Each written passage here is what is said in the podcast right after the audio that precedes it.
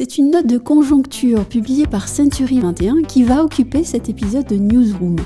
Zoom ici sur le marché parisien avec deux informations qui nous sont communiquées par Century 21 et qui ne vous laisseront peut-être pas indifférents. Première information, elle concerne les prix.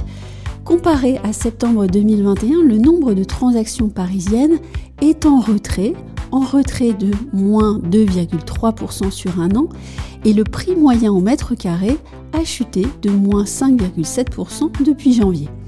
Le prix moyen se situe désormais à 9 758 euros, c'est-à-dire presque 1000 euros de moins qu'en septembre 2021.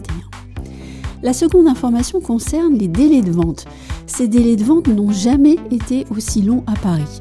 En un an, ils se sont allongés de 15 jours pour atteindre 96 jours en moyenne en septembre 2022. Ce délai est supérieur à celui qui est constaté pour le reste de la France entière, ce qui ne s'était jamais produit précédemment.